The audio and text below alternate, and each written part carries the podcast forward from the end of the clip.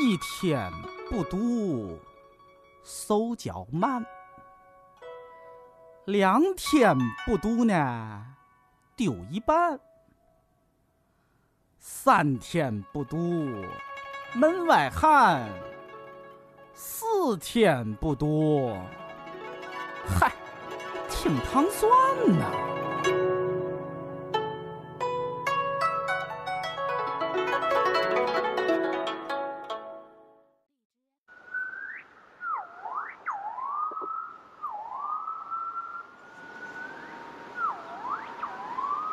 欢迎收听《糖蒜夜话》，我是瑞舒。我是尹丹，嗯，今天我们是动物世界的节目， 呃，从一个那个呃长臂猿的叫声是吧，开始我们今天的节嗯目是真真实的野外的录音 哈。对它听起来有点像电音哈，你不觉 得吗？嗯，对，可以滋儿滋儿的可以那 remix 到一个音乐里边儿。啊，嗯，行，那我们今天的主题呢，就是因为伴着这个叫声哈， 我们请来两位嘉宾。 对，那先来介绍一下自己吧。一位是来自猫萌的豹项目的负责人宋老师，大家好，我是猫萌的宋大钊。呃，前两天刚从野外回来，非常高兴能够到这儿来跟大家聊天儿。嗯，还有一位呢是自由撰稿人，就是录这个是你自己录的吗？对，对，录这这段叫声的花石花花，嗯，呃，大家好，我叫花师，我是个做科普的。什么做什么？科普啊 啊，听成做客服的。啊，还挺逗。那个我们是这样的，就是我发现了一本书叫《消失的动物》，我当时是因为这个编辑，他在这本书上倾注了大量的热情，呃，和工艺什么都做得非常的精致哈，我就注意到它了。后来我一看，我觉得哎，这个好像是可以做一期节目的，因为非常可延展的东西很多。那么就请来了这两位嘉宾，啊嗯对有，而且我发现现在大家可能自己家里养宠物的越来越多，哦其实对这种家养的小动物可能关注度很高，就包嗯括各种的媒体上面都有。但是我觉得野生动物这一块儿，嗯，可能还是相对了解的比较少吧。对，嗯，好，那我们其实就先从这个这本书开始聊起哈。当时你们看的时候，就有没有印象特别深刻的动物种类？呃，我我看里面儿有几个还是感触比较深吧。嗯，哦啊、比如说有一个是粉头鸭，粉头鸭它过去是在印度，就是东北边儿吧，靠近中国的这一片儿其实就有。嗯，然后其实这些年来，中国的这个观鸟爱好者一直在这个这个也是一个没有失去的一个希望，就总觉得可能是不是在我们国家藏东南那一带，墨脱啊这些地方。是不是还有可能能发现这种鸭子？嗯嗯，就说有些东西它虽然已经失去了，但是实际上大家都不希望这是真的。对，嗯就这个粉头鸭，它还不光是就是我们藏东南那边有人有希望，在缅甸其实也有一批人在找。对但是说了这么多年，有一些照片，但都没有找到确切的那个。对，到现在其实也没有真正能够确定它还存在。嗯，哦，对，我刚才忘说了，就这本书其实记录了二十八种，就是已经被认定是灭绝动物的最后的影像。嗯叫《消失的动物：灭绝动物的最后影像》。对对对，所以它其实有两个维度，一个是就是动物保护的这一块，还有一个就是其实是跟动物摄影有关的哈。然后我们最后也可以聊一下。那那个花花觉得哪个动物是让你感触很深？我感触最深的就是头一个故事，那个 GPT，GPT 哦，那个故事，当时我老公说这名这个鸟名就特别的配题，就是嗯 对特别的懂那 Just 种。 a pity。嗯，这个鸟，说实话，它给我的触动就是，它正好有一个保护者，在它最后几十年存在的那时间里面做了很多的那个工作，结果没保住，啊，对啊，就它这个太最伤后心了还很戏剧性，就是它其实这个政府就是危地马拉那块儿已经给它圈起来一块保护地嘛，要保护它，结果它就已经被另一个也是个 PT 可以飞的那种鸟，就相当于呃基因污染。对污染了， 或者说嗯混混混杂了，然后结果它就飞起来了，就本来这种鸟是不会飞的，结果这样的话嗯逼就着嗯就保护失败了嘛，就对，就最后一点血缘都被带走了，都对，嗯。对，然后我是觉得那个，就一个是白鳍豚嘛，因为这个是我、相当于是我们嗯中看国着人有它情感联系的那种。对我们看着它灭绝的啊，这个是。然后就还有一个是吕哥，就这个挺神奇，在于它一开始特别特别多，就说对它像像蝗虫一样，它过的东西那个就是树木都被啃的不行了，但是它。当时还是像我们除四害一样，鼓励大家去打吕哥，可能打还多少钱什么的。结果后来突然就就可能过了一个临界点以后，它就像指数级就消失了。这样的对故事还挺多的。对，旅鸽其实我们可以跟中国的一种鸟来做对照，它非常像，就是我们说叫黄胸乌，荷花雀就是荷花雀。哦，你刚才你知道吗？他你来之前他就跟我说这个了，哦对，你们很有默契。对，因为这个确实太像了。荷花雀这个东西，以前黄胸鹄呢，真的也是铺天盖地啊，迁徙的时候成千上万的，结果就这些年就真的就被中国人吃吃吃吃吃吃完了，到现在就变得很少了。嗯这个鸟特别神奇，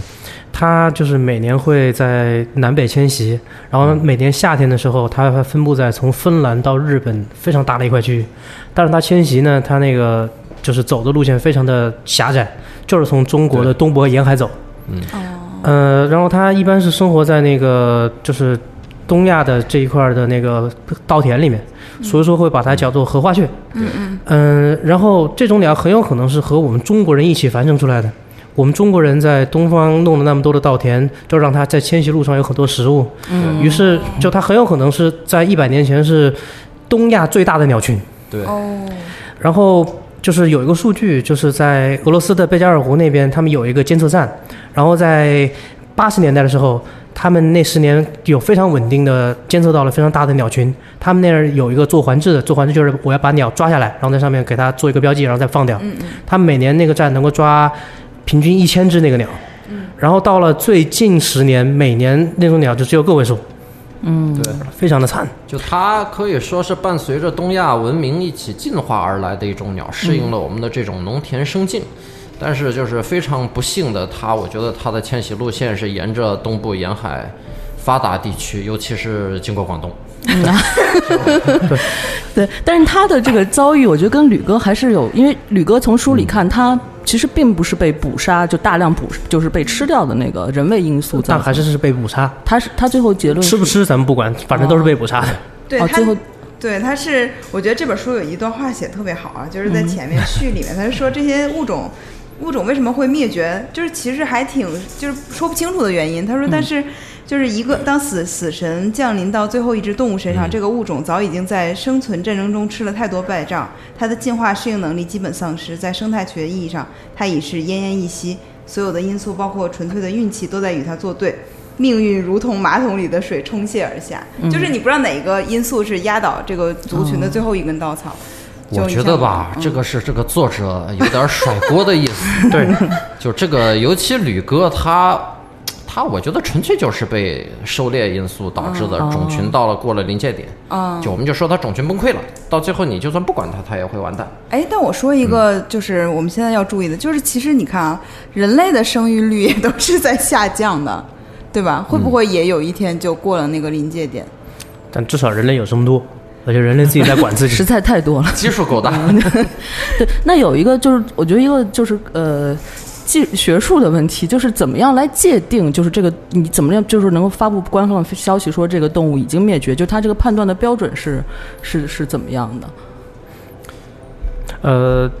你真现在科学上判断一个动物是否灭绝的话，像是有两个等级，嗯，一个是野外灭绝，一个是最后是绝灭。嗯，一般是你像白鳍豚，当年我们是首先宣布它野外野外野外绝灭，嗯我们在野外就已经就多年没找到它了。然后嗯它处于一个野外绝灭的状态下，大概十年或者更长一段时间，我们再没有发现它，我们就宣布它已经灭绝了啊，。它需要很长一个时段时间的观测，是吧？对宣布灭绝一般是就是连续三十年在野外没有发现任何一个个体，就是宣布灭绝。但是在这之前，其实就是经过大量调查，哦，如果我们找不到这种野外个体了，那就说它是生物学上的灭绝，就是一般说它是野外野外灭绝了。嗯，但是有的时候，比如说像华南虎。呃，野外确实是灭绝了，对。但是呢，就是我们圈养的动物园里还有一些，那这个就它还没有真正的灭绝。哦嗯，对，嗯。那你看的时候，你觉得哪个故事就特别？就一个我就是呃，因为刚才就是花老师说的是那个呃，吕哥还是被大量捕猎，但是我因为当时我看书里的时候，我有一个困惑，就是他说确实是有一些猎杀的行为存在，但他没有明确指出说这个是导致它的灭绝的。他因因为为他的意思好像就是嗯光靠人那么杀，好像也杀不不干净，杀不干净嗯对但是对其实好像是不是就是对被杀干净了？也对，而且因为我之前的认知里边，就是大概灭绝，大概主要还是人为的因素吧，就不管是环境变化，还是说人的，呃，就是狩捕猎呀什么这些的，嗯，但是这本书里面好像给我一种感觉，说有一些物种的灭绝其实是不太就是个谜，他不不太明白具体的确切的因素是什 么。吕哥毕竟已经灭绝了一百多年哦了，就好多细节其实不太清楚。嗯嗯它不像那个大卡雀，大卡雀我们是非常清楚的知道，就是最后一头是被人给打掉的。嗯但是吕哥不知道，嗯，就很多细节还处于一个迷的状态。嗯对然后我看这本书，因为写嗯了二十八种动物，它其实是因为这些动物是有照片，它是记录嗯对在里面，对还有一些大量它是已经灭绝在就是影像出现之前，比如说什么我们很知道的那个叫什么鸟，渡大渡海鸟。对对对对，啊、这种就根本就没有，还有那种就是它死的最后一只是这个影像刚出现的，就是同时出现，但也没有记嗯大卡录雀下来，。啊那就大卡雀对。对对，然后那它这里面有大量都是鸟类的灭绝的这个故事，是因为鸟类更容易灭绝吗？还是怎么样？呃，我觉得可能是因为。就是观鸟，它在西方一直是一个一个一个传统嗯一个传统运动啊，呃，博物学的一种一种运动，所以观鸟的人相对基数比较大，那么嗯鸟类受到的关注相对可能要多一些，嗯嗯，呃，留下的各种资料、啊影像方面的、文字方面的记录可能会更多，所以在这里面儿就是就是这本书里面儿尤其是。啊，它能够找到一些关于鸟的这样的灭绝的这种经历会更多一些。嗯，但是兽类它跟鸟不太一样的地方在于，因为鸟儿会飞呀、啊所以鸟它经常是分布啊什么的可能是非常广。嗯，呃，但是很多兽类它受到地形啊，受到这样的一些制约，呃，这样的因素导致就是有很多兽类可能在某些地方。呃，它只是很小、很狭域的分布。那么它什么时候消失的，由于什么样的原因消失的，可能根本就没有人知道。嗯所以在这里面儿，它不太可能搜集那么多的兽类的这种记录在里面儿，嗯，还有并一不个是说鸟比较容易灭绝。嗯呃还有一个因素，就是鸟类的种类也比兽类要多。哦鸟类现在大概有我们可能估算一下就是一万种，然后对兽类可能就是五千种，而且兽类里面有相当大一部分是那些很小的，比方说啮齿动物，比方说老鼠啊，对那些他们所受的关注非常的小。对其实有一些老鼠实际上是濒临灭绝的，但是没什么人关注。对，啊老鼠还能濒临灭绝呢？对，哦，有很繁殖多蟑这螂么都行， 蟑螂蟑螂都能灭绝。啊，哦，这样很多种老鼠啊、蝙蝠啊，比如说有的蝙蝠它可能就在某一个山洞里有，那对这个山洞被毁掉了，这一种就消失了，就你外面的人根本都不不会知道这个事情在发生。我知道有一种蟑螂，它是那种背上会发光，嗯，然后那个蟑螂非常的惨，哦它其实分布的区域非常小，就是一小片雨林里面，结果那个雨林被火山给喷了，对哦，然后就没了。哦，那这个属于自然的那个筹码掉到它身上了，那没有办法了。对，是这吧这也对算能控因制为火山这个很难控制。那那个，因为刚才你还说到就是岛的这个事情嗯，嗯它是一个相对孤立，因为我们其实，在看就从达尔文开始看，它有很多记录，比如说或者是哥伦布他人到了哪个岛上，然后把什么病啊、嗯什么老鼠啊，就带到那个岛上。不光是这个动物灭绝，它其实里面讲有土著人也灭绝之类的。啊，对，是的，嗯对对对，所以这个也是可能鸟记录比较多的一个原因吧。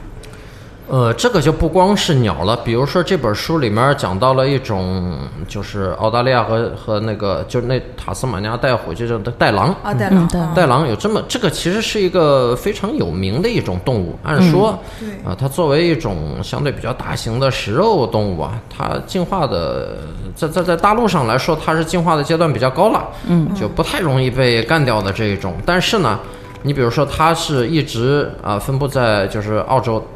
这一块儿。它是一个比较封闭的环境，那么它所进化出来的所有的这些，它并没有受到就是不管是美洲大陆也好，还是就是不管是新大陆和旧大陆的这些其他的犬科动物、猫科动物这些竞争，它从来没有遇到过。嗯，所以它在进化当中呈现出来的一些特性，导致一旦当其他大陆上的这个竞争者进入了以后，它是不具备竞争能力的。嗯就是它其实导致带狼灭绝的一个是狩猎，另外一个很重要的原因就是澳洲野犬，就我们叫哦 dingo、啊。那这个狗实际上是就是人类刚开始进入到这一块儿的时候带进去的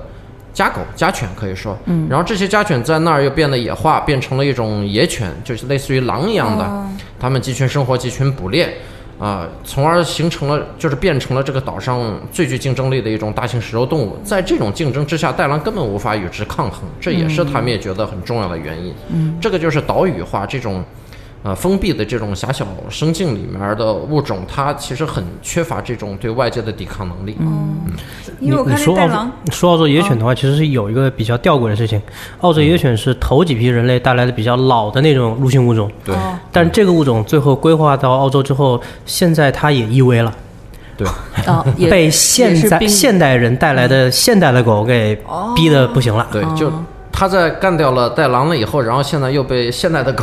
对 走了同样的一条 路。哦，这个什么贝拉布拉多米，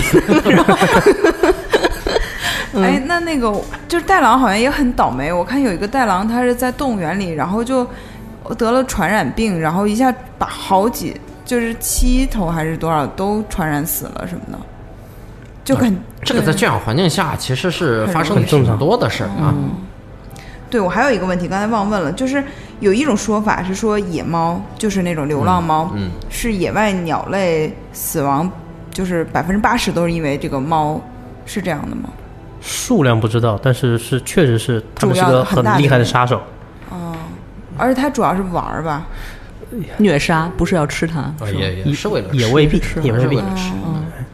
对，所以其实这个流浪猫也是应该控制一下的，是吧？因为我看美国也有很多鸟，就因为流浪猫也变成了很危险的对，这样。嗯，，对，这种事儿就经常出现在岛屿里面。如果你一个对嗯岛屿里面被引入了猫的话，很多动物都要灭绝，不光是鸟，嗯小型哺乳动物都是。很多动物都要灭绝。对对天哪对，就是这不用看美国那么远啊，就拿中国呃西沙群岛来说，西沙、南沙的这样一些地方，嗯，就一旦猫进去了以后，某一个岛上对当地的海鸟来说，可能就是灭顶之灾。哦，因为我是真的看见过我们单位的猫抓那个麻雀，嗯，就是它这个麻雀一进来，我的妈呀，这个猫就是特别的开心，就那个眼睛都闪着光， 然后它就会一直盯着它，然后跟它在屋里跑，只要麻雀一落下来，它就扑上去，最后就真嗯的叼在嘴里，然后是我们把那个麻雀救下吐出来了。你们那个就是大蛋呗？对，就是大嗯蛋嗯啊、就上蹿下跳，就特别开心啊、它也好像很享受这个过程，啊，那是它的本能啊！捕猎本来就是它的本 能。很开嗯心。那那个就是刚才说到这个岛屿的环境，是不是也有一种叫什么片碎片段化， 就是碎片化，啊碎片化？碎片化和岛屿还不太一样。嗯嗯。碎片化更多的就说的是它本身有种动物，它有很大的那种栖息地，然后因为人为或者别的什么因素，它那栖息地被越割越小，越割越小，然后各个小块的那个种群之间也没有办法连接，这个是碎片化。其实和白岛鳍屿豚关就是系这不种哦是特别大。白鳍豚难说，因为白鳍豚的迁徙能力还是比较强，而且长江上和长江的几个附属湖泊，嗯、有问题，但可能不算特别大。白鳍豚其实我们可以这么理解，白鳍豚它是长江里面的顶级的食肉动物，就是它是长江里面食物链的最顶级的物种。嗯，它就跟什么一样呢？就跟森林里的老虎一样。嗯，那我们知道，你一个森林里如果要有老虎的话，光有森林是不够的，你里面得有足够多的野猪啊、梅花鹿啊、狍子啊，得有这些吃的东西。那么建国以后啊，就是我们水利发展，包括就是渔业这些发展是非常迅速的啊。运输啊、船这些是一个因素，就船越来越多，啊，发动机破坏这个这个这个就是啊白鳍声豚呐它们的声呐生生态系统啊，这是一个因素。但我认为最主要的因素就是渔业捕捞，对，嗯就是当没吃的了，对，那没吃的了啊。它是它毕竟是一个非常高级的物种，你把这里面的鱼啊这些东西都弄得数量很少的话，那么好，就我们知道大鱼吃小鱼，小鱼吃虾米，白鳍豚那这样它是要吃大鱼的，就大鱼都被人吃完了，小鱼是满足不了白鳍豚的。那么到最后，就这个长江里的顶级物种，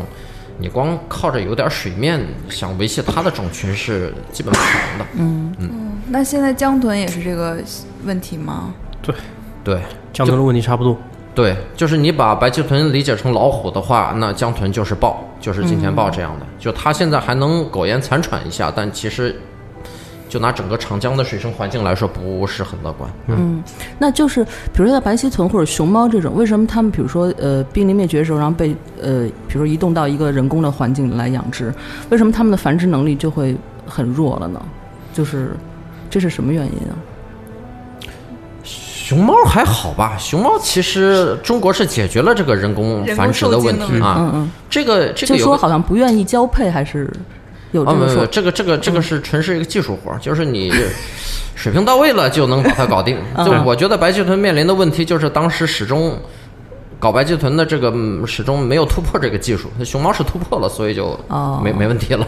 哦。哦，是这样的，确实是。 他因为书里面写到说，他不愿意产生高质量的精子，就是那个雄性的白鳍豚。那就是没养好。 嗯就是就是没养好，对，我觉得可能也有可能，是不是意识到它这个数量减少的时候已经已经晚了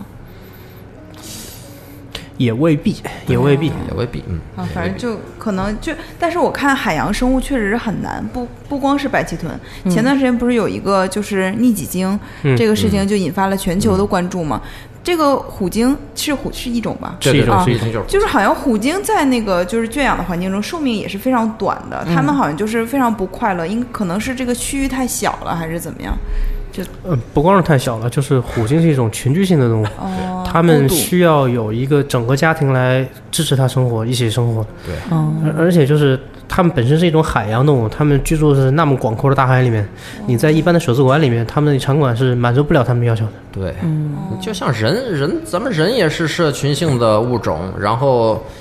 对你给你一个咋咋也得给你个几十平的房住着你才舒服点儿吧？你给你个三五平米的，然后把你一个人关那儿，说白了你就算活着到最后也疯了， 肯定不会健康。还有一个因素就是，现在大多数的水族馆，它们的那个虎鲸，它们的来源全是来野外，哦，对，就非常残忍的，你把它从它的群体里面抓出来，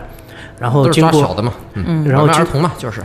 哦，然后经过一些就是不太人道的那种运输，嗯然后运到各个国家，运到各个已水族经半馆里条去。命没了，是吧？对啊，嗯，就你把这个理解成拐卖儿童，这其实一点差别都没有。你就对把个小孩从他妈身边抓走，对吧？到最后可能你再把他饲养一段时间，腿打折了，胳膊打断了，然后让他蹲在街边儿去去卖艺去去去卖医要饭，这一个一个性质嘛，没有什么区别。所以就是就是海洋馆和和那个动物园其实还是不太一样，是不是？对，不太一样。不太一样。你像现在就是国际上有一个组织叫世界动物园和水族馆联合会，嗯这是个西方发达国家他们的一个动物园的一个自组织。然后这个组织他们在呃北美还有在欧洲很多的他们水族馆的一些会员，他们正在慢慢淘汰掉所有的鲸豚，嗯就是搞我搞不定我就不养。哦，但实际上，水族馆里面有很多东西可以展示，海洋里面东西非常丰富多彩，就不一定要鲸豚。对啊，你看就嗯那个水母，就是很多很多种，它就很漂亮，这样。对，哦，那说到这个。这个惯圈圈养动物，那我们来说说猫萌吧。 这个猫萌为什么叫猫萌？一开始还以为是猫，对第一就次是听到这个名字都觉得是养猫的 联啊，盟，对，一般一般人听到猫萌都说，哎，那是不是猫很萌啊？是挺萌。在微博上，他们的账号是萌宠分类哎，。对， 就实在找不到野生动物这个分类 啊，因为这猫盟实际上是猫科动物保护联盟的这个呃简称。那嗯么我们主要关注的还是野生的一些猫科动物，嗯就是像老虎啊、豹子啊这些大家比较熟悉，嗯，啊、像什么雪豹啊、猞猁啊这些可能大家有一点熟悉。对啊，然后再到中国的有一些呢，可能就不太有人知道了，比如说像云猫啊，嗯像丛林猫啊，啊，比如说像就是还有一些很小型的啊，就是可能大家都不太知道了。嗯，那么全世界有三十六种就是野生的猫科动物，嗯呃，中国有多少呢？十二种。就是中国实际上是一很大个的嗯对，是是猫科的这个家族很庞大的一个国家，但是其实呃，对于这些猫科的关注非常少。那么我们其实就是在做这件事儿，一般人都知道老虎、豹子这些。啊，现在也知道雪豹，其实中国是世界上雪豹数量最多的一个国家，对，这个可能很少有人知道。最多那最多那对是不是很危险了？因为感觉它们也不多了。哦，没有没有，在中国中国雪豹，就雪豹所有的它的这个历史栖息地里面，现在都还是有雪豹的，哦就它跟别的猫是不太一样的，因为它主要是在高海拔、人迹罕至，这这人不太能到得了，你去了在那儿活都活不下去的那种地儿。嗯这雪豹过得还总体来说还可 以吧，因为我看嗯那个就是他们来自中国里面那学校不是就啊哭啊哭那个 死了吗？ 那种。啊，哦对你你那一个看雪你豹就没没死看没看当时果盘上那篇文章哦，，就后来我知道不是一个雪豹是吧？对对嗯是拼起来的一个故事。对但我对您个人经历比较有兴趣，就是嗯为什么要选择这个职业？是之前有什么就是学习的经历，还是说就是不不不，我是从小因为我在山里长大嘛，所以对大自然还是比较有感情的。嗯，那么到北京来，后来上班儿啥的，我就整天看鸟，还是跟大自然没有切断联系。到最后，可能跟可能跟花老师差不多，就是上班上到最后啊，有点儿觉得没意思了，嗯，浪费生命。所以说还是挑一点自己喜欢做的事情去做吧。然后就，当时我就跟我们几个同伴名字啊，包括黑冠啊，我们几个人啊，我们说咱们成立一个机构，专门来做这个跟野生动物打交道的事儿吧。嗯，然后我们就就开始开始从保护金钱豹开始就开始做我们的事情了。那哎这个属于 NGO 是吗？啊，对对对，我们是个 NGO，嗯。哦，那为什么就是就是这就像你刚才说的，猫科动物它是一个就是生态的顶，就掠食叫什么食物链的顶端是吗？，对对对，它是旗舰顶级种物种，嗯旗舰物种。就是为了就保护它，其实是保护整个生态，对吧？对对，为什么这么说呢？比如说一只金钱豹，一只雄性的啊，雄性的金钱豹，它的这个领地范围可能会从一百平方公里到两百平方公里不等，非常大。哦。那么一只豹，它在这一两百平方公里的山林里面，它里面要有足够多的狍子，要有足够多的野猪。啊，要有多足够多的这种猪獾呐、狗獾呐、兔子啊等等等等，要够它吃。那么其实一只豹，它就意味着整个这一两百平方公里的这个森林，它的生态质量是非常好的。嗯，所以就是不管是国内还是国际上，我们都把这个大型猫科动物啊、作为一种旗舰物种或者说散户种，就是它就是一把伞，你把它保护好了以后，伞下面的所有的物种都受到庇护。所以就是保护猫科动物，尤其大型猫科动物，它是呃一个比较科学的一个方法。方法，那所以并不是说你要总是去针对它本身进行保护，其实是保护那个它那个活动范围内区域的生态是吧？嗯对对对，这其实我们就是把这一大片，你把这里面的砍伐森林把它禁止掉，嗯啊，不让人上山去偷木头，不让人去打猎，嗯啊，有什么有什么搞破坏的行为你就去制止。嗯那整个这一片森林环境好了以后，哎，金钱豹它自然在这儿就活得会很好。可是现在城市化这个程度这么高，就是还有这样的野生环境吗？呃，二零一二年的时候，我们在距离北京门头沟啊，就是北京这个世界，呃，北京市的边界大概只有二三十公里的地方，嗯我们在那儿小五台山，我们就拍到了一只金钱豹。哦，真的啊，啊，对，就很很少有人意识到，其实这些离我大们型很猫近科动物离我们非常非常 近。嗯，在在中在世界上最大的一个城市周边，它可能就还在生活着。哦，那就拍到一只就意味它还是有一一群的是吧？还是它数量非常少，就是后来我们再也没有拍到过。但是我认为，就是其实从山西一直到北京，我们知道北京是个多山的城市，嗯，就是我们的西边儿到南边儿那边儿是太行山，一直到我们的香山这一头都是。然后呢，再到北边儿，再往东那边儿是燕山山脉，两大山脉在北京交汇。过去北京其实是一个生物多样性非常非常丰富的城市，对，嗯包括其实现在也是。所以就是不不像大家所想象的，就北京这一个大城市啊，它贫瘠，没有什么野生动物，不是这样的。嗯，那我们其实就挺愿意做点这样的事情，告诉大家，哎，咱北京周边其实挺好的，嗯、呃，应该多花点儿精力，花点儿时间去保护我们周边的环境。哦，真的是，所以你你你们的那个基地我看在山西是吧？啊，对，我们在山西那边山里面有一个基地啊，哦，那你们讲来讲讲你们日常都做些什么？我们想知道这个动物保护组织的日常。嗯，是这样，我们最近在那儿待的时间比较长，在基地里，因为夏天啊，这个山里面事儿比较多。从呃八月份开始，当地那个老百姓种的这个玉米啊，它就开始抽穗儿了，就开始接接玉米棒子了。那这个时候呢，也正好是野猪啊这些就开始下山来吃了。嗯，啊，那给野猪种的？ 对啊对，给野猪种 的，所以我们在那儿呢，就是要解决这个问题。这其实这问题不好解决，但是至少我们在那儿，这些农民呢就会来找我们说：“哎，我们家昨天晚上的地 又被呃野猪拱了一两亩，啊，怎么办？”那我们就得去看一看。就最近就这种事现在非常多，那怎么解决呢？哦啊，先不说怎么解决啊，先说这个问题的严重性。就是当野猪弄得多了以后呢，农民他为了降低损失，他就会想办法把野猪干掉。哦嗯，就是比如说在山上拉电网啊，找找猎人来打嗯猎啊，等等等等。但是像这些打猎，其实一是打掉了这个豹的食物，第二呢，就是很多狩猎的方法，比如说装夹子、套子、下电网，它可能对别的动物，比如说狍子啊、豹猫、狐狸啊，包括金钱豹，都是有很大的威胁的。嗯，那么本身它也是违法的。那么像这个问题就非常严重了，嗯，所以我们就要想办法怎么来解决这些问题。比如说啊，我们看看能不能推动政府一起来搞点生态补偿，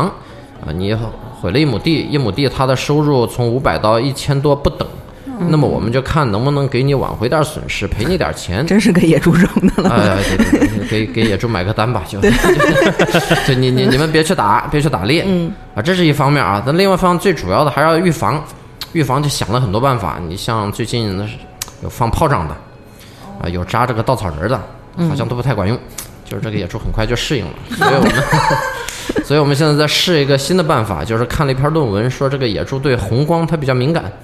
就你点着哦灯它就不敢下来。所以我们刚买了一大批，就那种就是那种船上或或者大楼顶上，我们经常看到那闪的那红灯哦啊，哦哦，有太阳能板的。我们刚弄了一批灯，打算今年再试一试，看看把这些装上了以后，能不能让野猪就别过来了。嗯，至少降低一些损失。哦损失降低了呢，农民的愤怒的情绪就没有这么严重啊，都赔起来也少赔一点儿，嗯就可能就能解决一些问题。那么与此同时呢，你像从五月份开始啊，当地这个牛啊都放在山上散养嘛，它生了小牛了以后呢，这个豹子就会来吃牛。那吃了牛了，这个对农民来说损失也很大，所以我们也要搞这个生态补偿。因为过去，呃，这个豹子吃了牛，有时候它一顿没吃完，农民就在这个尸体上下点毒，把那豹子毒死。这啊，这这这个就是很直接的这种伤害了。嗯嗯。所以这几年我们一直在搞这个生态补偿的事儿。嗯。那像这些事儿弄了以后呢，实际上。其实你看，我们其实并没有专门去针对野生动物做什么，哦我们都是在消除人为的一些干扰。嗯，那么把这些干扰因素降低了以后呢，呃其实野生动物它就得到了比较好的休养生息。嗯，那么你像最近我们还有个 事儿，就是这个农民在种庄稼的时候啊，就是抓了好几个小狍子。嗯，狍子可能大家都知道啊，就是不是鹿晗呐、就知道它真的是狍子。 就是狍子是一种鹿，长得就是像对啊，对我们北方分布很广的、数量相对比较多的一种中型的鹿，嗯，它就是在山地的森林里面生活。那么小狍子刚生下来，其实跟梅花鹿挺像的，身上都是斑点，跑也跑不快，就被农民抓住了。抓住我们说你什么做不对，你不能抓野生动物。但是抓了好几天了，放也放不回去了，那母鹿早不知道跑哪儿去了。嗯，我们就把它带回基地，然后呢一直养，嗯我看他们的微博就鸡飞狗跳的养这啊，对对狍对子对，对对，就是我们还专门弄了弄了两只羊来产奶，来来喂这个小狍子。那么我们现在计划呢，就是把这几个小狍子喂到断奶，断奶完了呢，因为我们基地就在山里面嘛，我们打算给它搭建一片野化的这个场所，让他们尝试着去自己去过这种野外生活。嗯，呃，到了一定时候，我们就可以把它放归野外了。那以后就是总比送到动物园强吧？我们以觉得 后就是豹的食物。呃，对，它可能会被豹吃掉，嗯但是就是我们在放它之前，必须教会它你怎么去躲避嗯这像一只正常的野生的狍子一样去躲避各种危险，就是嗯要不然这么把它放出去也是不负责任的。嗯对，因为我是东北人嘛，然后嗯我们东北从从就是那个北大，我是第三代北大荒人。当时嗯北大荒开荒的时候，不就是说棒打狍子，瓢舀鱼吗？啊对嗯，然后就说这狍子特傻，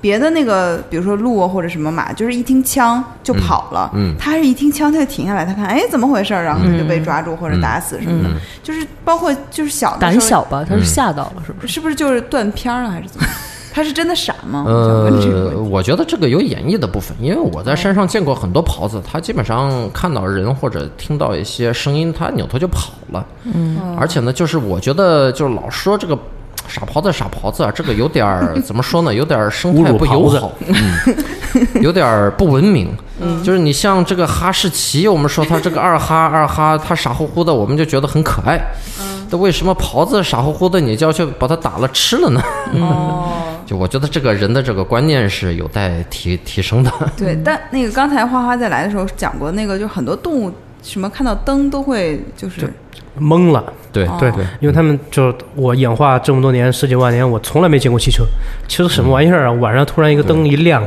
对其实就就懵了。对美不知国道怎么回事不是经常就撞看死他那个路人鹿都是站在路灯中不会动了。对，就动都对不能对动。啊，有一个动画片儿也是这样的，对嗯就是鹿在那傻着，然后那个动物赶紧把它给架走什么的。对对对，对但我具体忘了是哪个 那个动物动物还行。对，有别的动物。 嗯，这个就比较比较有趣嘛啊。那那个，嗯，还有什么问题呢？就是我还想知道你们在做的一些具体的故事，给我们啊讲一下啊。因为我比看你，嗯就我想听豹的故事，想听豹的故事因为我我那天问很多人，你不刚见到豹了吗？ 对呀、对，他说什么见到豹这事儿值得吹一辈子什么是的两百年，啊，两百年啊，快快讲讲， 对，而且还是在北京。他在就山呃山哎嗯西，在山西，在山山西啊就是这样，就是其实嗯，我到现在只在野外见过一次金钱豹，嗯，就正常是见不到它的。嗯，豹它因为它是在森林里的动物，而且它的感官肯定比人类敏锐的多。它它靠着吃饭呢，对吧？这比比我们肯定是强。我们上山了，我认为呃豹早就发现我了。嗯那它如果就是如果我能看到一只豹子，基本上不是说它疏忽大意了或者怎么样，而是就它可能觉得哎你这人没啥问题，就我希望哦，我被你看到无所谓，就是老能闻到你的味儿，呃也可能就当他当时就心情比较好吧，就是觉得这不是个危险的情况下才能看到他。大多数时候我们是看不到的，就是有呃，我我我就说正常的啊，就是我们跟豹子遇到的时候，就包括我也上山遇到过，像我们陈老师在山上也也也也有过这样的情况。当时都是就是我们在很近的距离上，啊，听到就在面前，很近，真的很近，大概就十米以内，十米二十米的样子，听到那个它在草丛里发出那个吼声，就是不同的时候它声音不一样，有的时候那个声音真的是很粗，嗯就这种声音，有的就是跟那个猫，就是有时候猫不高兴，你也知道嘛，大家都知道嘛。啊，打哈的时候就不太对了，它它它它它干你了，。要攻击了 嗯对，它有种啊，就这个声音，哦，很近，但是我们看不见它。就我知道它在那儿，就是看不见它。你我也不敢说冒冒险了，我我我过去把草拨开看一看， 我打也打不过它， 跑也跑不过它，这不不太好。嗯，其实好几次都是这样的情况。那么在山西那边啊，当然老百姓的说法就是豹是君子，他们说豹是君子，基本上是属于你不惹它，它也不会来惹你的这种，哦就是还是有一种比较呃比较原始的、比较淳朴的对豹的这种尊重。嗯，就我觉得在山西是看得到这种情况的，嗯这个就跟我们在藏区呃藏民可能对野生动物的那种。呃，天生的那种保护的那种心、那种意识那种意识是差不多的，嗯，那就就是当时如果就听到这么近距离的叫嗯声，您你们的就团队会害怕吗？会觉得有危险，或者是对这种就特别在野外，我觉得这 种没有，恐但惧但不都不还是也说不因为已经恐惧足啊够对他了解，所以觉得对对对，应该对没有问对题。嗯还是比较了解。就是、哎呀，当时这这心情很很矛盾，很复杂，就是又想看他一眼。但是又知道你你你上去肯定是就有危险了，嗯，你不过去肯定是没有危险的，嗯嗯，大家都知道这一点。但是呢，就确实又挺希望能看到一只豹的，嗯，就是都会哎呀犹豫一下吧。然后嗯到最后，大家都还是选择绕着走， 不去打扰它。嗯所以那些野外摄影师、野生动物的摄影师还是很辛苦的。问他他得得对得对得拍， 得拍得蹲守多久才能拍到真实的影像或者好的照片？呃，你你像现在就是很少有摄影师能在中国能拍到豹，嗯，对，然后没有吧，就没有国吧，应应该没有，然后更多是嗯拍到雪豹，雪豹就比那个豹稍微好，就嗯它好是因为在。没有裸遮露拦，对是，吧嗯没有森对对林，对没有森林，就你能在岩石上，可能就是保护色太好了，你可能看不到，但看得到，一般就能拍得到对，拍的好不好而已。对但就是国内或者是国外，在西藏、在巴基斯坦，他们拍雪豹其实也拍的不是特别多。哦 对，呃，我在青海专门想去拍雪豹，我去了两次，然后那两次都和雪豹擦肩而过了。嗯，就第一次是就我刚脱团，然后他们就看到 雪豹了， 然后无缘没有缘然后第二次我在换镜头，然后有人喊了一句：“上面有个雪豹过去了。”又又过去了。然后一抬哦头，他你你没了，就这种状态。就猫科动物都很警惕，别说豹，别说野生的就我了，们家家猫家里猫都老找不见啊嗯的。，你知道我们家猫就属于那种，就是走廊里我都没听到，可能是外卖什么，然后它一下就很警觉，然后就就躲起来了，然后你又嗯过可能一分钟，然后就有人按门铃或者什么，对就它非常警觉，对，嗯，就我第二次去那个碰雪豹那一次，那次是跟我跟我老师一起去的，我老师是西志农老师。然后当时就是我们发现，就在路旁边就有一个岩羊被那个雪雪豹给干掉了，就猫科动物干掉那种猎物，其实非常的典型，就脖子上几个洞，就和那个狼那样血肉模糊的完全不一样对，就肯定是雪豹干的。然后当时就想，这个肯定得回来了，然后就在那个旁边放了一个红外相机，然后我们一堆人就旁边守着，守了一整天没下来，就从上午守到下午，然后最后黄昏的时候就就那么一下，嗯，然后后来就是第二天晚上那个红外相机倒是也拍到点东西，然后发现吃那个尸体的不是豹子，是狗，哦嗯是野狗，野狗对就雪豹走了那会儿应该是，嗯 哎，他是说杀了之后他没有吃它，是吗对，他他一顿吃不完嘛，呃，因为那事儿就那个豹子也比较纠结，因为那对那个它是在路旁边，路旁边有条小溪，哦然后那个在大概可能就是日出之前把那个羊给干掉了，然后刚干掉不久，然后天就亮了，然后那路就有、嗯，就有车过来了，害怕。对对，其实豹子在这几年是网红动物，就是因为有有很多关于豹子嗯的视频，比如说各个豹子的叫声，就是有好几种豹的叫声嗯都非常像小猫，就是那特别嗲的那种猎豹 啊什么的。然后还有一个就是说，那个你对大型猫科动物你不能背对它，就是它有的就会过来攻击你，但是豹子好像呃猎豹就不会，但是也会也会呃啊也会是吗？也会嗯，但反正就是豹子现在在网上非常红，嗯那那个长得也漂亮啊，对。嗯，好看视觉 上很多人嗯跟猎豹蹭来蹭去，非常羡慕。但中国没有猎豹是吧？它就只有中国在没有非嗯洲。中国没有。非洲和伊朗。对，亚洲之前是有猎豹西亚，但是后来基本上全灭绝了，就只有伊朗有一点点。对，哦，就是环境不合适吧？它是需要那种平原是吗？也不是，就伊朗的猎豹是在山上，哦是山地。 就其实猎豹就是它之前整个那个分布是从整个北非到南边的非洲，然后一路到喜马拉雅山这边，到嗯伊都引到伊朗了。但是就后来因为就是整个中东这个地方人越来越多，然哦后有好几个大帝国那来来去去的，然后之后就整个就灭了。嗯就之前你像伊朗的王公、印度的王公都特别喜欢养猎豹豹子嘛，对对，他们那边王子不现在还兴养个豹什么的，嗯，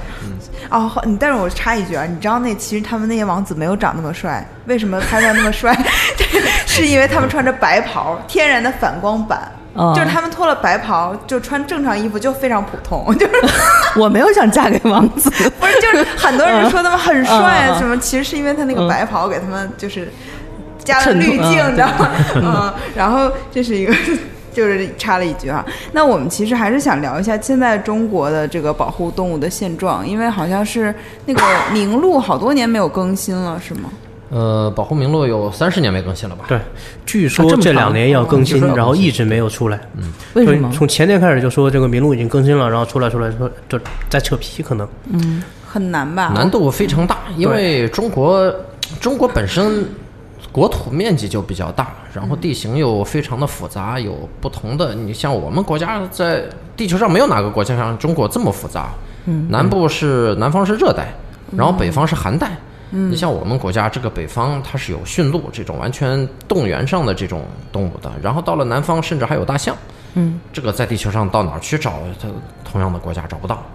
所以在中国做野生动物的这个调查，你去评估它的种群数量是非常非常困难的一件事。嗯，呃，在没有数据，你就很难去说哪个动物多，哪个动物少，哪个哪个比较危险，哪个比较不危险。这个难度非常大，所以也能理解，也能理解。因为我是看前段时间有一个微博说伊犁鼠兔就是那个非常危险了嘛，然后就说那个，但是保护级也没有变，就是因为这个名录就一直都没有更新，而它长得还特别萌，就是介于鼠和兔子之间哦，就那种就很像漫画的一个动物。一个皮鼠卡兔丘也嘛就就是长得萌了，就哎靠长得萌，要不然根本就没人关 注的。 这种比如说级别的变更，它会在这个保护的，就是力度上会有很大的区别，是吗？就是呃，会经会会经费什么的都对你，你像如果有的保护区它突然有一个豹子，豹子现在是国二的国一啊，一嗯国一，你有一个国一的话，它整个就经费就不一样，嗯，然后受的关注也不一样。嗯如果就是以前没有，然后又多了一个国一的话，对于他们来说是个政绩。哦，是这样，就是像一级保护动物和二级保护动物，就你你打死它们是触犯刑法的。啊嗯，但是像狍子、野猪这些没有什么级别的，就你必须得够到几数量只要多少只？对，啊，够到多十几十只了以后啊，才能够就是才能够抓你判你。说白嗯了，这打一两个，那警察都不爱管。嗯，但实际上现在很多动物，它虽然没有级别，但它其实已经非常很少危了险。嗯对这个就是现在保护面临的问题。对，我嗯们想知道一下，就是就是有哪些，就是其实公众不知道，就是比如我们都知道啊，嗯大熊猫很危险，然后我们就保护它，但其实它现在降级了，对吧？对但是那个有一些好像就公众不知道这些动物，但是它们非常危险的有哪些呢？就有一个最好的例子是柴，啊，豺豺狼狼虎豹豹放在豺狼虎豹嗯第一个。豺之前在全中国应该是广布种，哪儿都有。北京都有，嗯，对，但现在豺非常的稀少，哦，对，只这个有很西多北年和前哦西。南有一小群，可能云南有一小群，然后甘肃有一小群，没了。那为什么呢也？是补补不到吃的嘛。呃，一方面是捕不到吃的，一方面柴在中国文化里面名声特别差，啊，然后被打得非常厉害。但实际哦上，柴是一种就是从它的性上来看，非是非常符合人类审美的一种动物。首先，它长得比狼好看，它是那种纯红色的，嗯然后耳朵也圆，脸长得也很好看。嗯第二个，柴一般是不惹人的，嗯，柴不像狼那样，狼狼有时候还去嗯攻击对人对什么对对对对。对，在第三个，它的那个行为上，就是狼的话，你它那个群体里面等级还是比较森严的。嗯，但是柴是一个非常和睦的一个大家庭，民主呃，也不算民主吧。你像它，就是他们打到猎物之后，他们首先不是强的个体吃，是给孩子、给老的个体吃，哦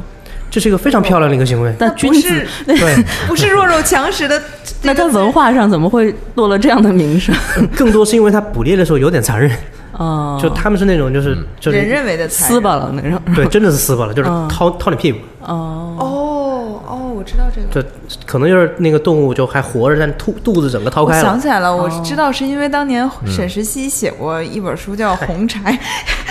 就是沈石溪是一个就是在你们动物界是不是名声不是特别好的一个动物作家？是吧大忽悠，对，啊就是瞎写。因为其实那个在审稿的过程中，我就看到过一个，他说那个那个母柴抬起后腿撒尿，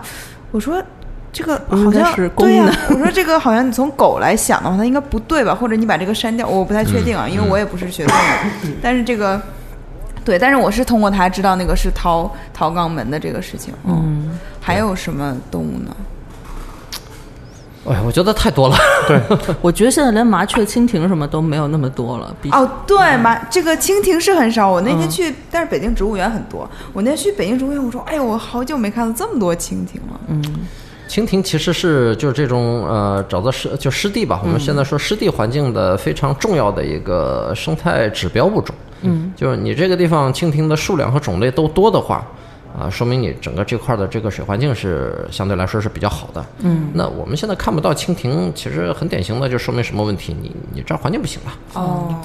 对，那天安晴在我们在逛逛植物园的时候，她给我讲一个什么故事呢？就是在她一个同事是内蒙古还是哪儿的人，嗯然后小的时候那个因为羊吃草不是刨根儿嘛，嗯就是当地毁的那个个嗯地对表对对，他其实政府就不想让羊散养，然后但是老百姓也不听，他们就把那个山上的草就给下毒了，嗯结果呢，就是把这个地方的所有的喜鹊都给毒死了。然后他就嗯多少年没有看到过喜鹊，这个人就以为喜鹊从这个地球上灭绝了。然后后来他来北京或者去别的地方，他哦，原来还有喜鹊是这样的 啊。嗯对，这种也是就是当年做的一些顾此失彼的措施现在还有，啊，现在西北在杀鼠兔，啊。为什么不是那么不可是爱伊？犁鼠兔，是另外几种鼠兔，哦，不够可爱是吗？没那么可 爱。对不是不够可爱，其实也挺可爱的，但是你看多了，再再可爱，你看习惯了也就对，么回那事那个了特别常见。它本身对是对那个当地的居民会有什么不好的？比如它会偷吃东西，偷什是么？是这个样子，就是，呃，一鼠兔也算是一个指标性的物种。就如果一个地方它的水草变差，嗯鼠兔就会变多。哦，对，，就就鼠兔特别喜欢打洞。如果一个对地方它那个草特别多的话，洞是不好打的。哦，对就反而就是你如果放羊放别的什么东西，然后把草全部啃光了，它还好好好好打洞。嗯哦，就所以说就是，但是就是在整个西北的好多个省份，他们把这个东西反过来了，嗯他们觉得就是因为鼠兔多才导致你草场不好，所以说就认知开始上有嗯对开始下嗯认知上有毒问题，开始做一些别的什么事情。在那边儿杀鼠兔叫灭鼠，啊就跟咱们城市里你把耗子都毒死是一个概念。嗯，大大家都觉得啊，有这东西就是不好。嗯，就是除四害的那个感觉，是对吧有点有点这其实感觉罪魁祸首祸首不是它，是吧？对，嗯，但是这个就是这个工作很难啊，就像你刚才做的，就是你猫萌在做的事情，嗯好像就是这样。其实是这个缓解人和动物之间的这个矛盾，还是现在做动物保护，实际上就是做人在的调节工作人和自然的关系。对做人的思想。哎，那如果我们作 为普通的城市里生活的人，就能做什么呢？能做很多事情啊，比如说啊，咱去郊外玩的时候，第一你别吃野味儿，啊，哦第，二，咱住的，我看现在北京郊区好多这农家乐，晚上给你放个什么二踢脚啊，给你恨不得开个篝火晚会 啊，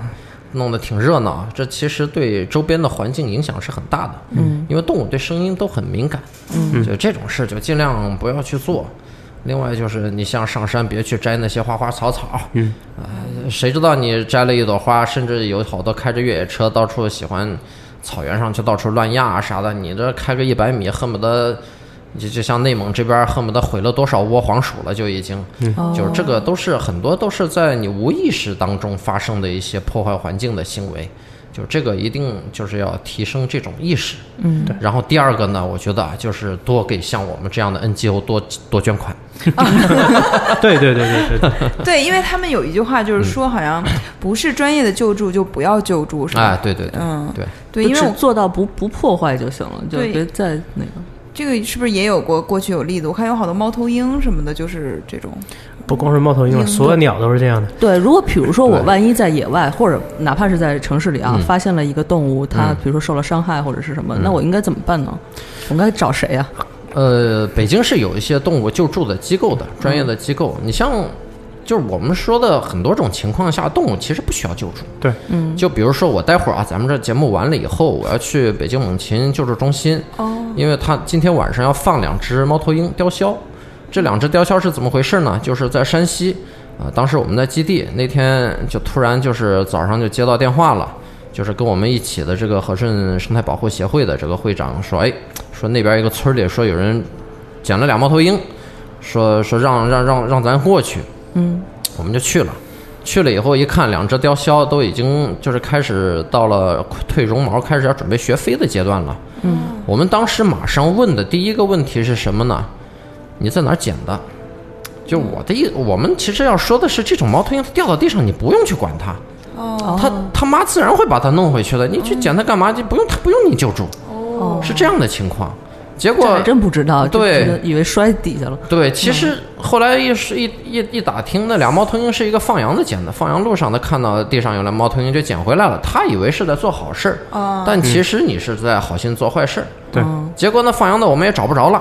那猫头鹰我自然就送不回去了。其实我要是知道它在哪儿捡的，我甚至不用把它放到窝里，我就把它放到那地方就行了，它妈自然会来管它。但是沾了人的味儿，他妈嗯没关系，没关系这都没关系的啊，鸟无所谓的这都没事儿啊。所以没办法，到最后我在那个山上，我们几个人在那找了半天，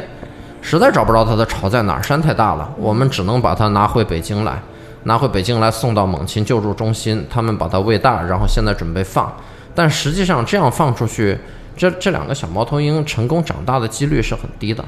因为它们在这个成长的过程里面。丧失了一个非常重要的环节，就是跟着亲鸟来学习捕猎。他没有他没受到这个锻炼的话，其实是挺他这辈子挺难过的， 可以说。挺可惜 嗯的，哦，只能所靠以自说己，很多人就是他不具备专业知识的时候，你不太能够判断这个动物是不是需要你的帮助。嗯，其实有的时候，它该自然淘汰，你就让它自然淘汰就好了，不一定非要去救它的。你你对在，因城为小小的时候经常就是动不动就捡一个鸟，在对城里是这个样子的，就是就啊就城里你如果碰到那种换毛的鸟，尤其是春夏之春夏的时候，那个时候基本上都是小鸟出来学飞的时候，就经常就是你飞没飞好，比如掉下来了嘛，都很正常的。这时候你观察一下周围有没有猫有没有狗，没什么猫没有狗直接走就行。对有猫有狗的话，你找个衣叉把它放在衣叉上，然后把它插到树上去，对哦，找个树枝把它放上去就行了。对，就够了。对，它它妈自然会来管它，就不会千万不要捡回操去心。，千万就算被人养活养大了，它也回不去了。对，很难回得去，很难回对于到自然来说，这个鸟你人养了就是淘汰了，嗯，就你没完全就没用了。对 哎呦，听得心里好难过， 因为其实我刚才想到，我就是那天从蛋蛋嘴里那个夺下来那只鸟的时候，我就意识到，哎，我好像也就是没有意识到麻雀其实还挺好看的，就是你平时在那儿看它，麻它雀，对麻雀很好看。啊麻雀很好玩儿，而且好像麻雀是不是也是一个保护动物，还是怎么？三有保护动物，什么叫三有？呃，有社会价值、科研价值和呃嗯生态价值哦，的动保护动物，它现在的数量还乐观吗？还行，麻雀还行。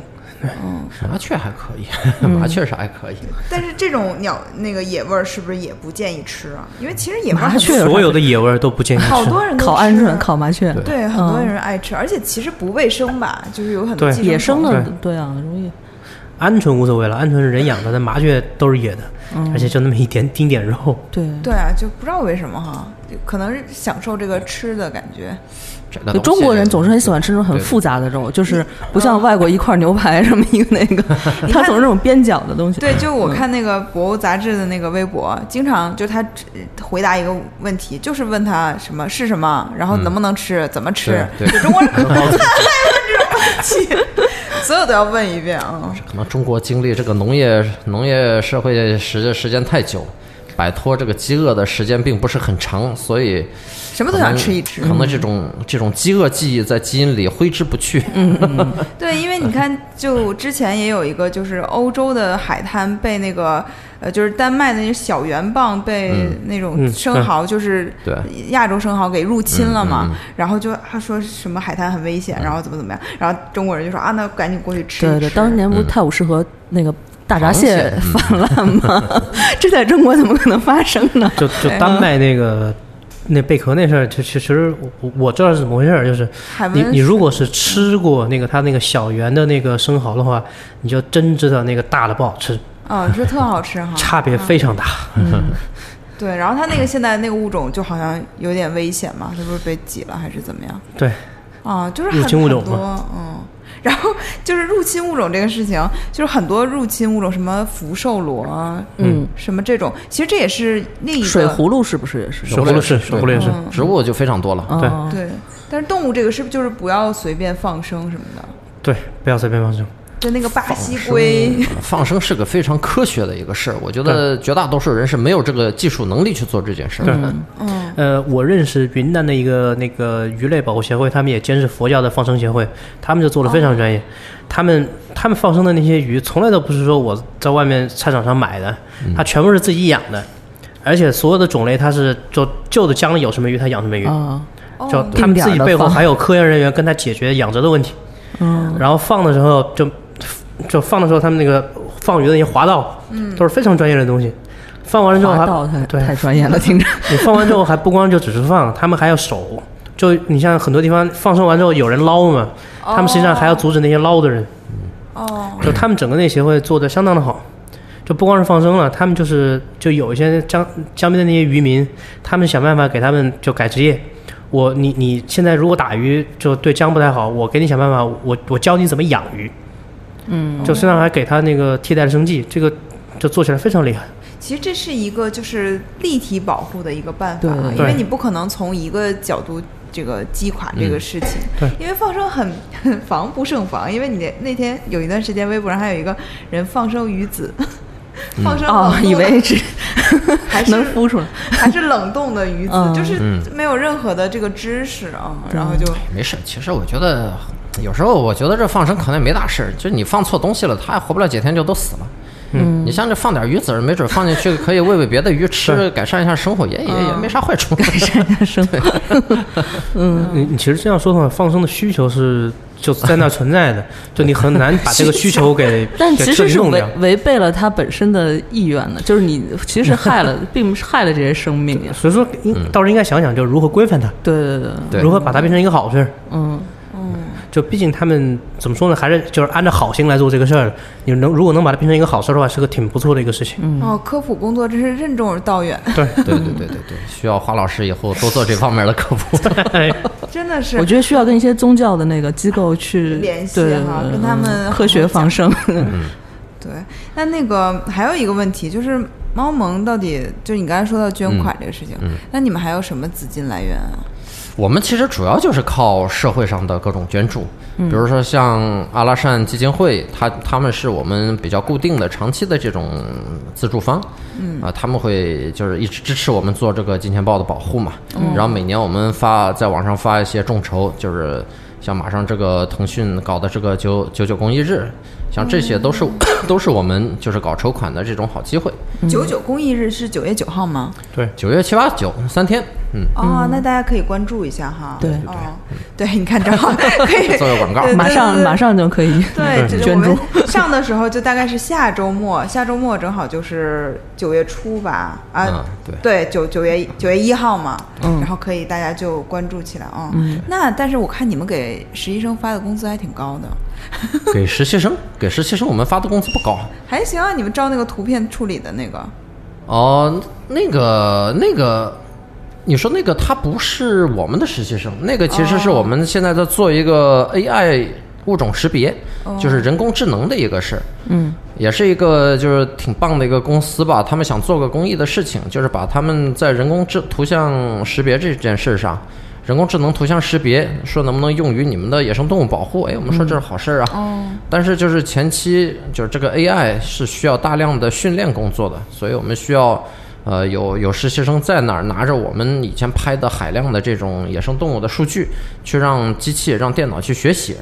这个是豹子，那个是狍子，那个是野猪。哦，那很难哎，呃就是 AI 就是拿就是看到了之后马上就识出来这是什么动物，是吧？呃，对对对，你就你就给它足够多了以后，它就知道了，然后它就能以后数据就都都扔给他，让他来做就行了，就不用我们人来做这个事儿了。这个还挺难 的，我觉但得但棒的是因为之前我看过一个文章，就利维坦还是什么，他就讲， 他说猫的识别率非常高，当比如说看到多少那个猫的照片以后，嗯这个机器识别率就能达到百分之八十以上。他说，但是狗它就很难，因为狗的每个狗长得都很奇怪嘛，对，它就认不出来狗。啊但是我觉得野生动物的差异性更大了，它对怎么能认？我也看过一个说，其实狗的基因都很像，但是能一个两个狗搁一块儿根本不觉得这是一个物种。嗯猫的驯化时间比狗的驯化时间要晚得多，对所以它的外形的差别要小得多，对，所以说也更好来识别。你在野外其实也是的，野外那些野生野生动物，它们的其实样子非常固定，哦，相对来说固定一些，比狗的那种叫那差太远了。就繁育的那些品种是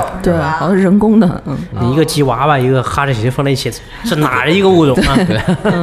对，嗯，那我们就说回到这个拍照这个事情哈，嗯看因为花石他也是在野外摄影这方面非常 票友，票友。票友，嗯热爱这个事业。票友就是业余的专业人士了，嗯，对吧？你可以讲讲这个，一个是你看到这些照片，因为当时他看完以后觉得就非常感动哈、好多你都没见过什对么的，然后你是不是联系到自己的那个经历，觉得这些工作很难呀、什么的？对，是就这个，我们现在拍照其实比他们那时候容易多了。我们相机现在出去拍照的话，一台相机可能也就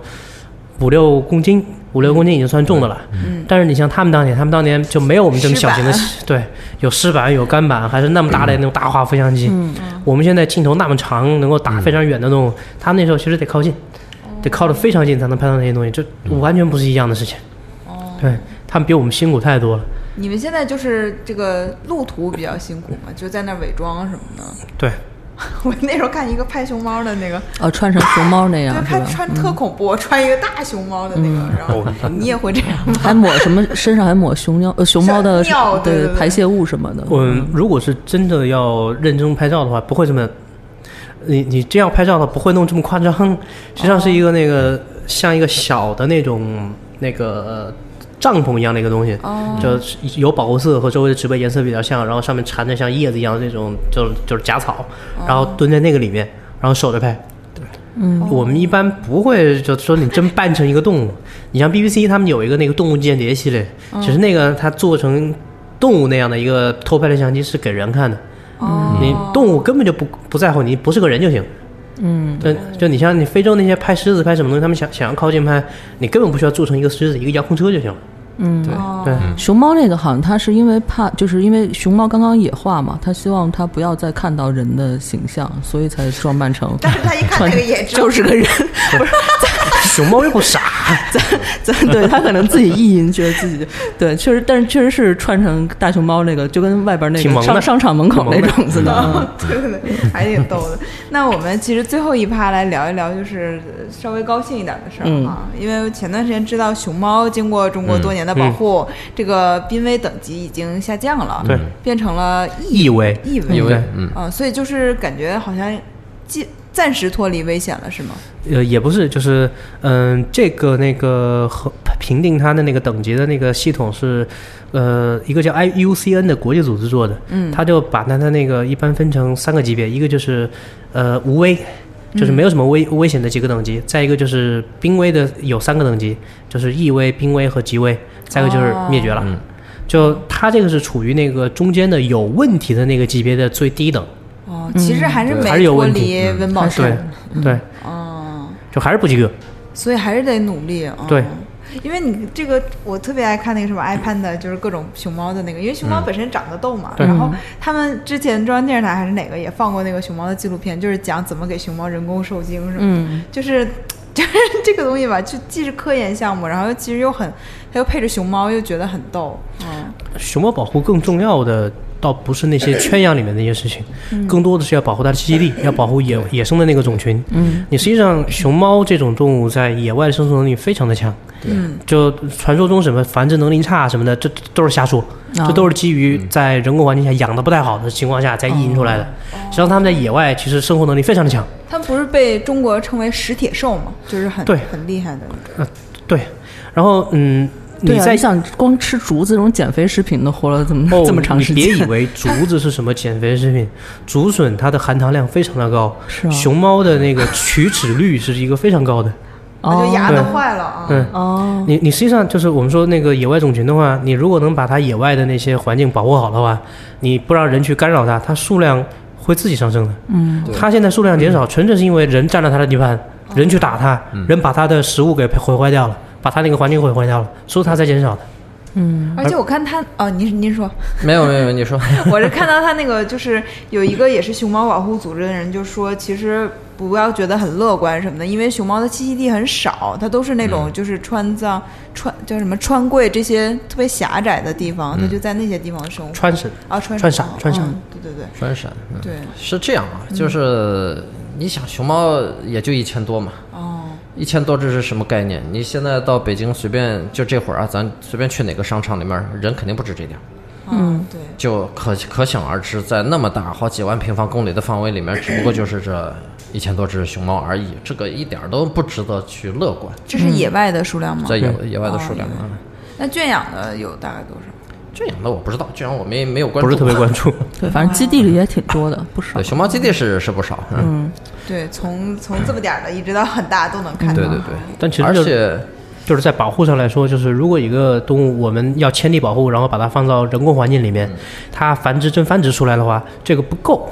就我们需要把它放到野外去。对如果不把它放到野外去，这个在保护上意义没有那么大。对，哦，就是说只是它不死，但是其实这个对种群在自然生态的意义就没有了。对，任何一个野生动物，它在整个生态系统里面都是有它特定的位置的。嗯，那么自然界里面失去了它的话，也就是说这个生态系统本身就不完整了。嗯嗯，就是可能很少有人意识到一个问题，因为我们现在能看到大量的熊猫的图片。嗯。但这其实都是在动物园儿，都是在饲养场拍的，嗯，几乎没有野的很少有人能够在野外真正看到一只大熊猫，嗯，就是甚至我可以这么说，在中国，在野外拍到过雪豹的人，可能都比在野外拍到过熊猫的人要多。嗯，就就可想而知，这种野生动物，它在进化当中，你看它作为一种大型的食肉目动物，它选择了竹子这种植物作为它的主食。嗯，然后它生活的地方都是山高坡陡，然后整天阴雨不断的这种西南山地的这些地方。它已经就是在进化的道路上选择了一个不同于其他大型食肉动物的比较特化的一个一个路线，嗯，所以怎么能说它是什么繁殖力低下或者进进化失败的产物呢？肯定不是这样，哦这样的它是非常有特就点生的，生把自己改成食草的了，对，它在山里比你厉害多了特点的一个动物啊，它在进化上，我认为熊猫进化是非常成功的，这样的一个它，嗯。它说白了，它能够在进化的这这个康庄大道上，它去选择一条跟别人不一样的路，嗯，我觉得它就是很有勇气的一种动物，啊，那原狼来海 原原来那么说，其实就是在帮人去掩盖一些人的行为，是不对，对，是？啊，终于破案了。那还有什么乐观的形式吗？ 现在呃什么动物被救助的比较情况比较好？其实中国在野生动物保护上是有几个比较典范的例子的，大熊猫是一个，然后我们知道这个藏羚羊也是一个。嗯，藏羚羊它的种群从过去被大量的被被被被狩猎，因为去做那个披肩嘛、杀毒石嘛， 对对对，呃，从从那个相当于说种群在崩溃边缘了，已经是。现在往回过来，现在是有多少几十万的级别了吧？嗯。哦那还挺到这样的一个种群数量级别，啊、可以说是一个保护成功的案例。嗯，这这个在全球的范围来说，其实是很少能够看到的。嗯，然后还有一个就是我们知道，在陕西的一种鸟叫朱鹮，啊，对朱朱鹮还鹮挺最少的时候只剩了七只吧。对，个位数嚯，个位数了，就是我们可以看到这个就是东西方对比啊。我们知道吕哥啊这些，其实到最后他们说还有几十只甚至上百只的，可能还是能看到一些，包括那里面提到的一些秧鸡啊、一些鹦鹉啊什么的，到最后可能都是数量很少，包括我们说的那个 PT 啊之类的。嗯。但是在中国，同样是一种鸟，它到最后剩的同样是个位数，但是我们通过这么多年的努力，它现在种群已经没有什么可担心的了。哦，就是这也是一个非常好的保护的成功的一个范例，在中国是存在好几个这种物种保护成功的例子的。嗯，哦，因为我们小时候看那个浙少出的那四大本儿少年儿童百科全书，里面那时候甄嬛好像就是两位朱鹮啊，嗯朱鹮， 朱鹮， 这样不好意思 啊，朱鹮就剩就是两位数，十几，当时他说是十几只嘛，对啊，那时候就非常危险了，没想到还能救回来，对我觉得这跟整个社会的关注度好像有直接的关系。像藏羚羊前两年嗯被关注的很厉害，包括各种影视作品都对出可了对可。惜对对林对对，嗯可可西林那个电影非非常棒。嗯，嗯，而且朱鹮很好看呢，它很像是那个就是火烈鸟的那种啊，就那样。有点那个中国感觉版。不过我觉得朱鹮特别难看见。啊，是吧？不，火烈鸟不好看啊，我觉得没有朱鹮好看。环都不好看，可能单个看不是特别好 看，就是一片就是那种粉粉的，嗯，但它那个颜色跟火烈鸟的形成机制一样 吗？不，可能不太一样吧。火影鸟是朱鹮吃是朱鹮是它只在繁殖期的时候，就是你红看上去挺挺红的啊。我觉得平常就跟个白哦鹭，我想差错不了，多吧。火烈鸟是火烈鸟，我说我想成火鸡了。 我说朱鹮是，哎，那丹顶鹤算是还可以吗？丹顶鹤种群不是那么乐好观，其是实吗啊嗯，丹顶鹤它丹顶鹤要的是那种湿地呀、哦呃在中国，湿地实际上是一个亟待保护的一种栖息地类型。现在哎，湿地快说一是下那个丹顶鹤，这是我们家乡的， 夏天都在我们家乡待着，是吗就是扎龙嘛，对对对，扎龙啊，我是黑龙江人嘛，嗯。嗯对，我就看过，就是那个扎龙保护区，它不光有丹顶鹤，有天鹅，然后有各种水鸟什么的。但是其实我们看平时看天鹅，觉得很高贵，很很优美。但你当看到丹顶鹤的时候，你就觉得天鹅就就很很俗的那种感觉。鹤的气质在所有的对鸟儿里面，我觉得是最高贵的一种了。对它，它很，它真的像有仙气一样，它的整个配色啊，对它的那个，而且它很大，就是它对张开那个翅膀以后，它非常大。鸟儿里面，我是比较喜欢鹤的，就是哦鹤不管是站着还是飞着，我觉得都特别好看。嗯，就你像鹿飞的时候啊，缩着个脖子，猥琐。特别猥琐。哦， 你看鹤飞的时候，那都是特别舒展，对，伸着脖子，全身都是伸着的着腿， 对，特别好看。对，而且鹤在叫着好文听化意义上也很很对对对，很高，嗯。那是那这个怎么办呢？因为我们知道北方是就是它现在有一些保护区，就是它夏天在扎龙，然后冬天在那个盐城，嗯，然后但是现在它还是这样迁徙吗？还是对所有的这种迁徙的这种大型的社群，在中国其实都面临同样的一个问题，我认为就是栖息地的缩减，就是。除了它，你比如说在东北是越冬地，它在那儿你越冬肯定要有吃的，然后到夏天到那边是繁殖地，它要在那边去下蛋什么的。这两个地方相对来说，你可能保护起来还容易一点，嗯，但是它从北往南飞，这个过程当中，当中的那些地方如果慢慢消失的话，它的迁徙路线被破坏，那这个鸟的过不末日去也就不远了。哎呀，我们怎么说着说着又说到一个危险的东西？ 嗯，其实就是这样了，因为你看这个整个的环境，我觉得大家。就是能看到啊，比如说小时候我们看那种楼菇，就我们东北叫拉拉蛄，嗯那个很可怕吧？那个不能被不是被咬了会。那个其实还好吧，那个其实是水质好才会有那个东西啊，是吧蝼蛄不是树上那个吗？不是，它是不是，是一个小虫子，啊小虫子，说会钻到人皮肤里面的。不不不是是不是不不是不是你说那是蜱蜱虫虫吧？啊 对，蝼蛄就是那种像小龙虾一样， 啊，就是会滑的滑，呃没事儿。不不不，也不是那个，对，对，小时候就经常能看到啊。我是南方人啊， 就是我没见过。啊，那我就不知道了。嗯，对，就是其实环境还是就是破坏的或者变化很严重嗯的。你说的这个其实是就中国的这个水稻田啊，就这种农田的这种生境，这些年来面临一个非常大的问题，就是什么呢？农药用的太多了。嗯，农药用的太多，一方面就是什么，就是破坏土壤啊，破坏水啊，或者本身有农药农药残留，这是对我们人来说的。但是其实体现的最明显的、最典型的就是农田这种环境里面的各种动物。嗯，就是小时候我那我也是经常在田里面，我们到田里面去抓小龙虾呀、抓鱼啊什么的，那时候挺多的。嗯，现现在在这哪有田里哪还有啊？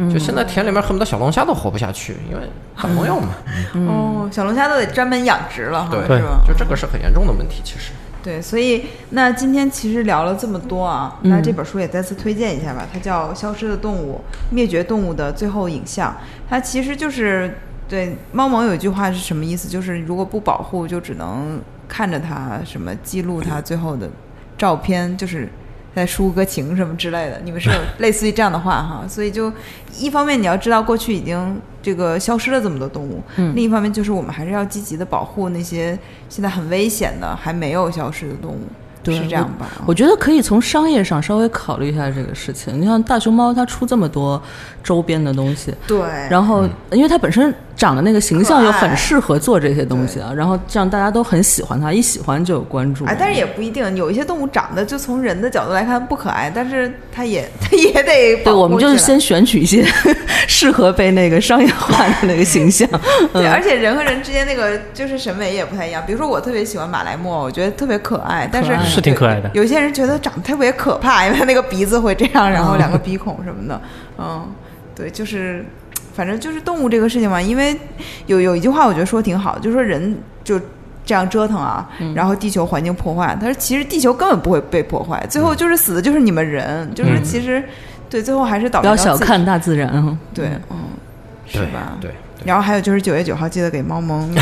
捐 款包括其他的这个搞野生动物的这些机构， 就是其实也是感谢像猫萌和花石这样在呃各种社交媒体上积极为大家做科普的这样的博主吧。就是只有你们做出了就各种方式的让大家觉得这个事非常有趣，非常值得关注，这个公众才能引发公就是。引发公众的关注，以及你们在这个踏踏实实做一些很落地的事情哈，嗯，那我们就只能祝愿我们的环境 越来越好，嗯，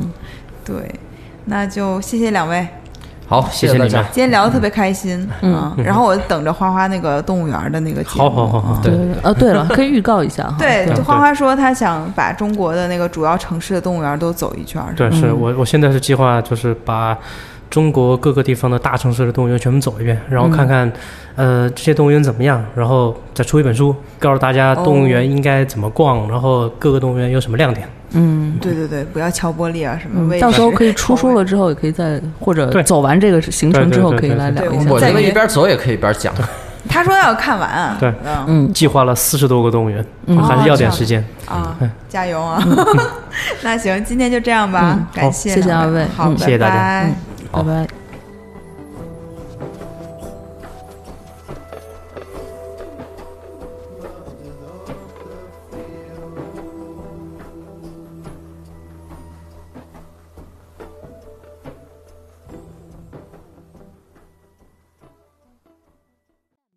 更多节目，下载荔枝 FM 收听。